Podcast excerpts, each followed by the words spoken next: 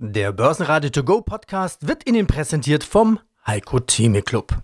Werden Sie Mitglied im Heiko Theme Club. heiko-theme.de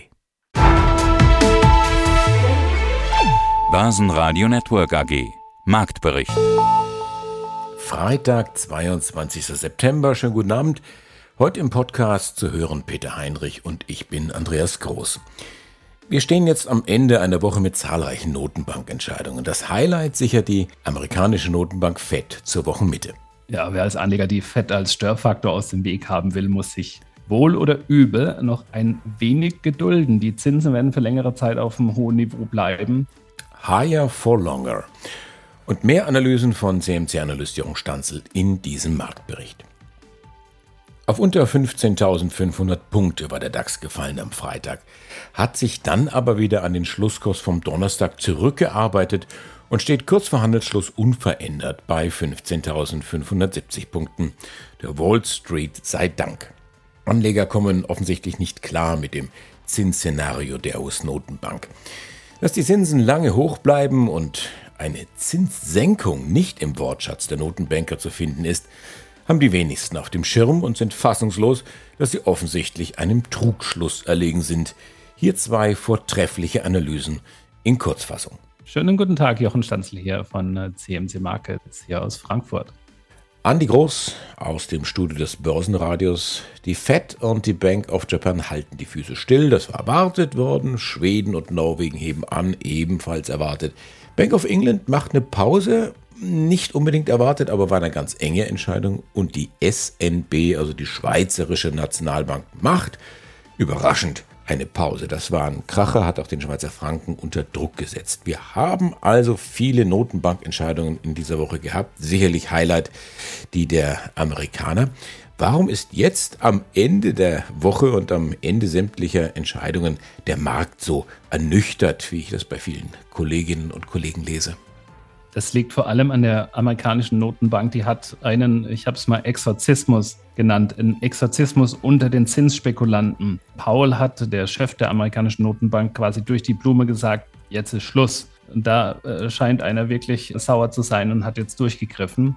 Das hat auch der ganze Offenmarktausschuss gemacht, der über die Zinsen bestimmt. Das, was wir ja an der Börse hatten, was die US-Notenbank angeht, ist so der klassische Fall von selektivem Zuhören. Also die Anleger wollten einfach nur das hören, was sie wollten, nämlich wann senkt denn die Fed jetzt wieder die Leitzinsen. Das Spiel, das hat man jetzt schon die ganze Zeit in diesem Jahr. Die Fed hat die Zinsen angehoben, hat gesagt, wir werden auch noch weiter die Geldpolitik straffen und alles, wofür sich die Märkte interessiert haben, war dann der Zeitpunkt, wann die Fed die Zinsen dann wieder senkt. Also da werden auch kleinste Worte überinterpretiert. So war das, das Spiel Katz und Maus dieses ganze Jahr. Das mündete dann am Ende darin, dass man auch angefangen hat, der FED einfach nicht mehr zu glauben. Die haben also gesagt, wir straffen die Geldpolitik. Wir machen das auch, wenn die Konjunktur sich abschwächt, müssen wir das machen, um die Inflation wieder auf 2% zu bekommen. Der Markt hat dann gleich wieder angefangen, darauf zu spekulieren, wann senkt sie denn die Zinsen. Also wenn es ums Vertrauen geht, dann ist äh, der Humor irgendwo erschöpft bei den Zentralbanken. Und das ist das, was ich zumindest rauslese aus dem, was wir da von der US-Notenbank gehört haben. Die haben jetzt durchgegriffen. Äh, es sieht man auch an dem Zinspfad, also dem prognostizierten Leitzins 2024. Der wird jetzt bei 5,1 Prozent gesehen äh, von der US-Notenbank. Zuvor war das bei 4,6 Prozent. Äh, da wir aktuell bei 5,25 Prozent sind, ist zu 5,1 Prozent im Schnitt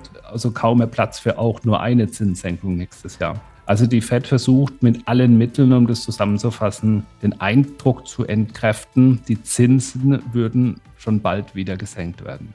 Exorzismus bei selektivem Zuhören.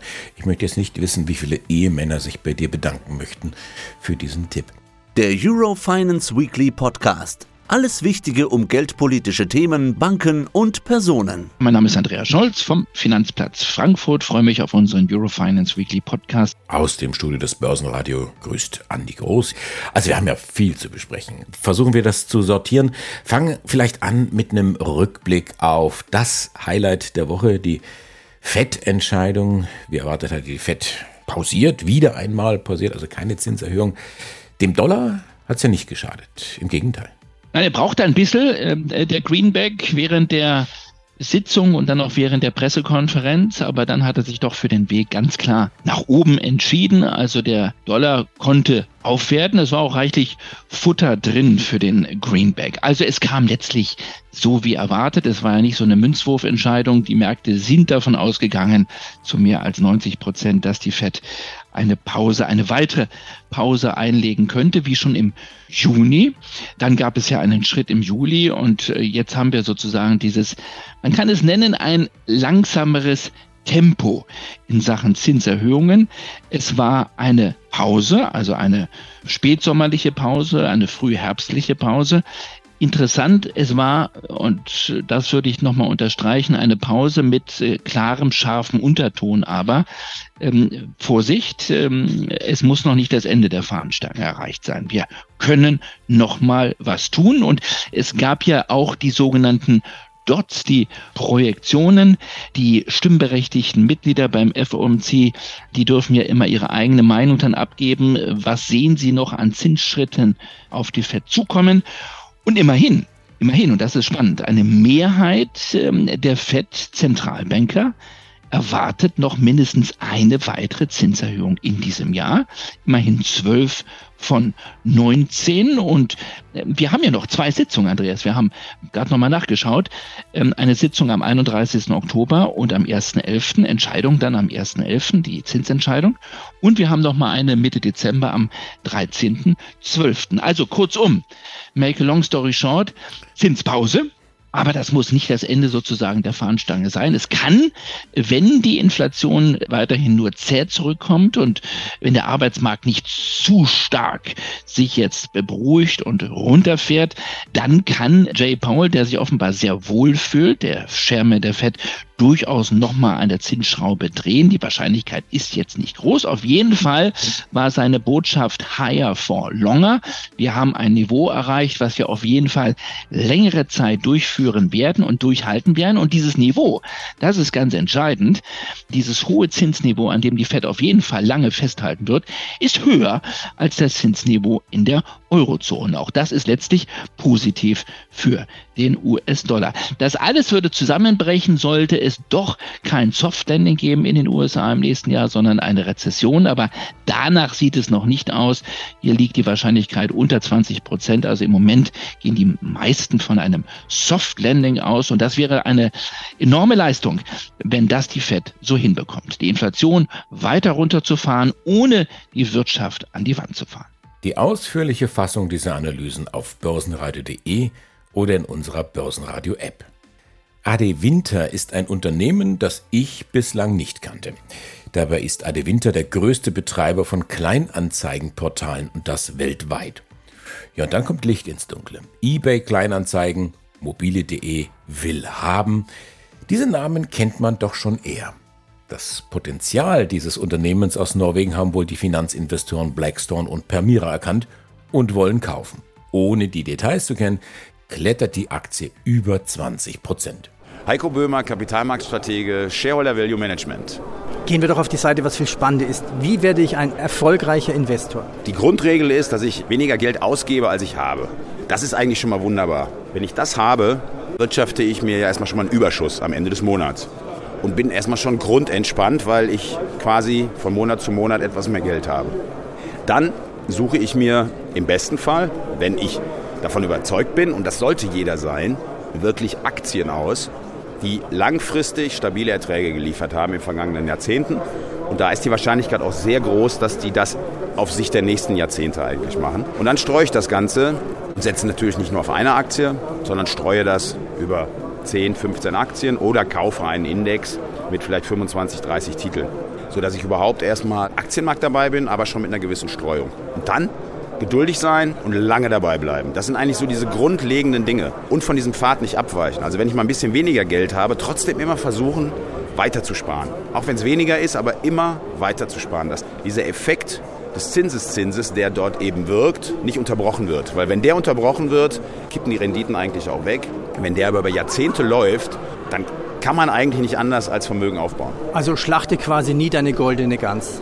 Genau, das ist richtig. Man sollte immer sehen, dass noch genügend Cash vorhanden ist, und ja, doch einfach schon auch ein bisschen auf seine Ausgaben schauen. Okay, jetzt habe ich dann genügend Geld zum Investieren, nicht zum Spekulieren.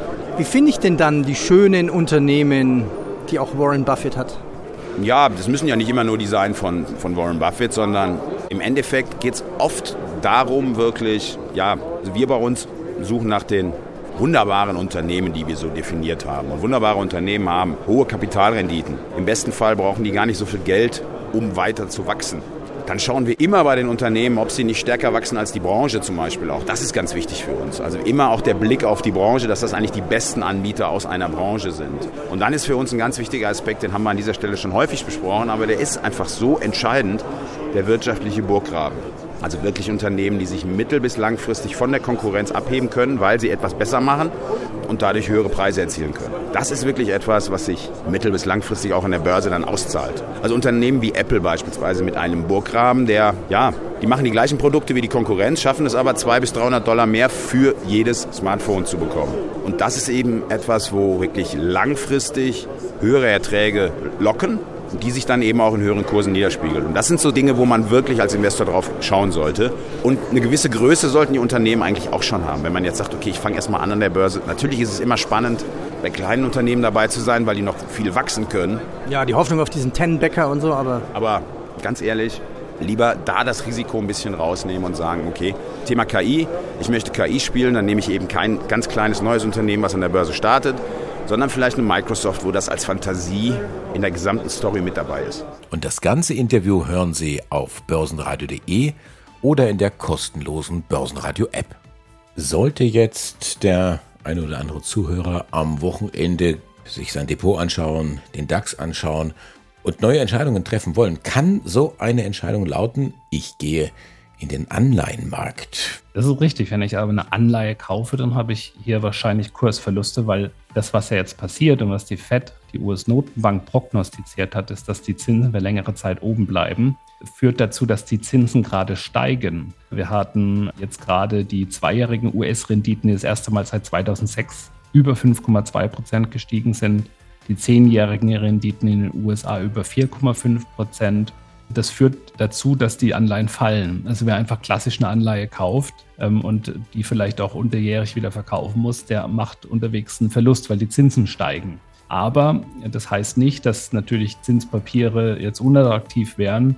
Das Gegenteil ist der Fall, wie du sagst, in Geldmarktfonds, Geldmarkt-ETFs, in Festgeld, in Tagesgeld bekomme ich gerade in den USA, aber auch bei uns sehr, sehr auskömmliche Zinsen die, sage ich mal, nicht an die langfristige Rendite vom Aktienmarkt ranreichen. Da sind wir, sprechen wir eher von 7 bis 8 Prozent. Aber wie du gesagt hast, mit 4 Prozent und 5,5 Prozent in der Eurozone und USA habe ich zumindest, wenn ich ein Risiko am Aktienmarkt sehe, zurzeit ein Substitut, also eine Möglichkeit, da Geld zu parken und dem Risiko auszuweichen. Also eine Konkurrenz sozusagen für Aktien, die ist definitiv da. In Wien ist der Funkturmbetreiber Eurotelesites an die Börse gegangen, ein Spin-off der A1 Telekom Austria.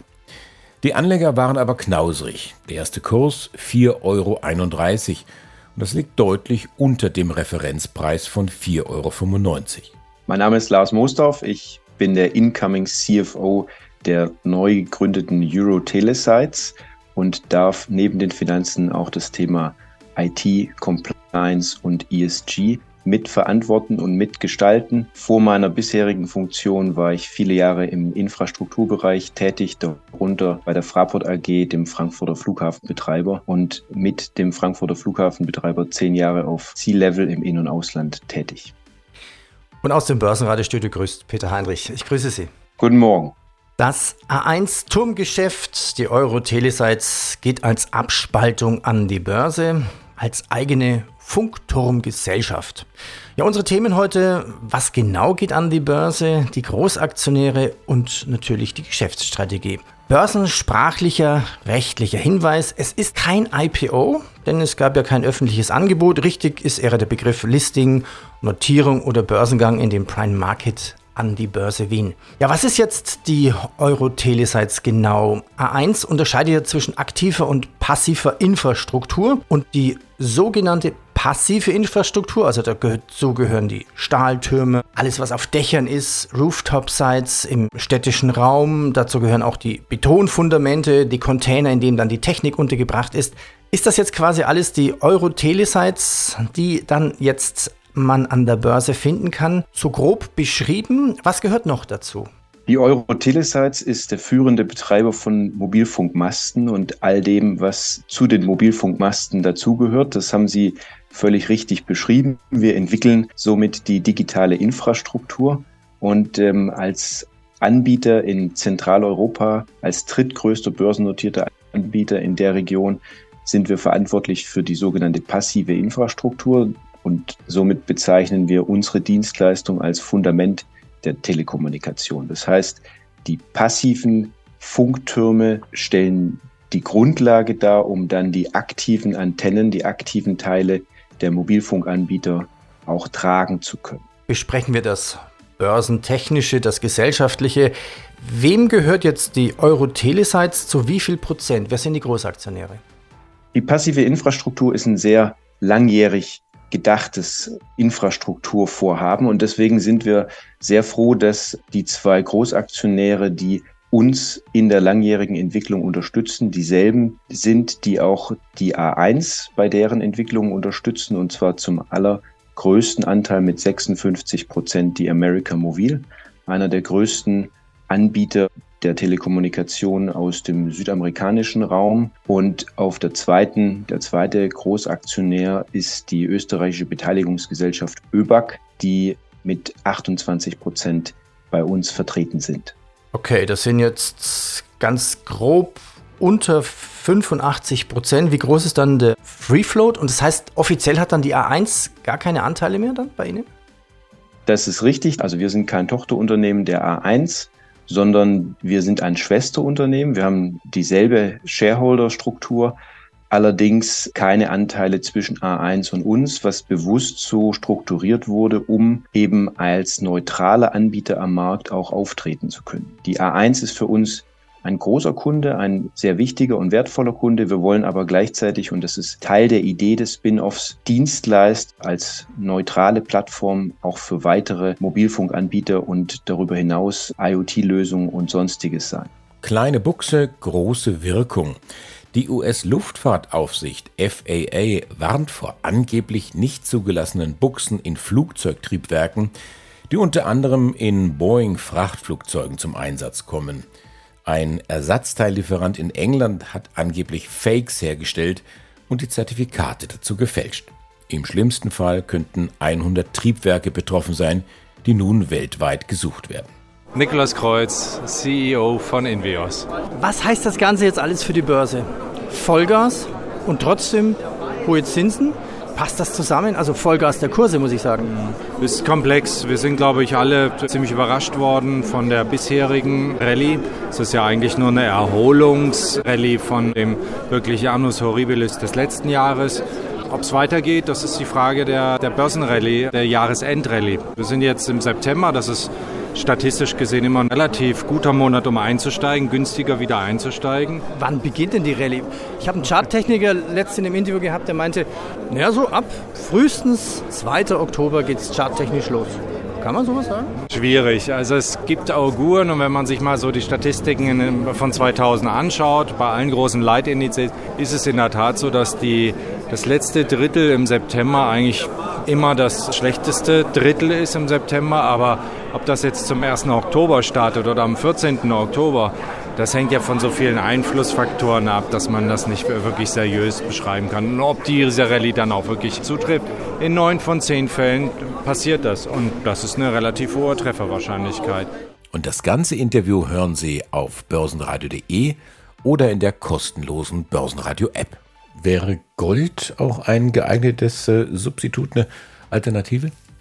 Also wer natürlich taktisch jetzt in der Zeit, wo die Zinsen steigen und die Inflation zurückgeht, einen steigenden Goldpreis erwartet, könnte enttäuscht werden, weil ähm, in der Vergangenheit ist es so gewesen, wenn die Zinsen steigen und die Inflation eher zurückgeht, dann haben wir steigende Realzinsen. Und wenn man die Realzinsen sich anschaut, In der Zeit, wo die steigen, das tun sie jetzt seit geraumer Zeit, ist der Goldpreis eher unter Druck. In der Zeit, wo die Realzinsen sinken, das tun sie zurzeit leider nicht, ist das eine positive Zeit für den Goldpreis. Also wir haben hier eher so eine Entwicklung, die belastend ist, bedeutet aber auch, wenn das mal wieder dreht, und das ist ja genau das, worauf der Markt die ganze Zeit spekuliert. Wenn die Zinsen wieder drehen und fallen, dann sollte man sich das Gold wieder anschauen. Das ist der eine Faktor, aber Gold hat ja so einen Status als sicherer Hafen. Und wenn jetzt die Fed da überdreht und die Zinsen für zu lange Zeit zu hoch belässt, dann wächst damit jetzt auch das Risiko für eine harte Landung der US-Wirtschaft, für eine Rezession 2024. Und das könnte auch, wenn die Realzinsen vielleicht hoch bleiben, durchaus das Gold positiv beeinflussen. Also es ist so ein bisschen, ja, es ist positiv, ein bisschen ist es negativ. Es gibt Faktoren, die dafür, dagegen sprechen, dass der Goldpreis steigt. Summa summarum, wenn man sich den Goldpreis anschaut, bewegen wir uns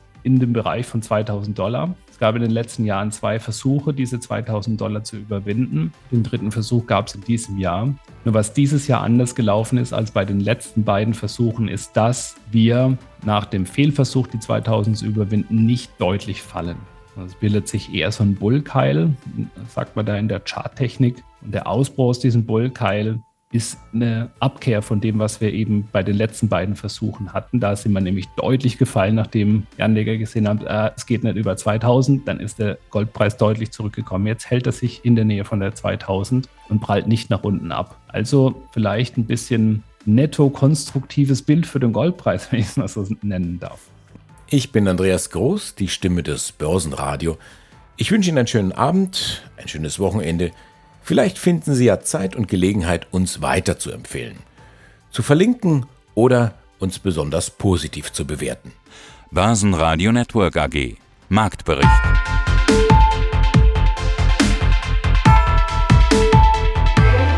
Das Börsenradio Nummer 1. Börsenradio Network AG. Der Börsenradio To Go Podcast wurde Ihnen präsentiert vom Heiko Theme Club.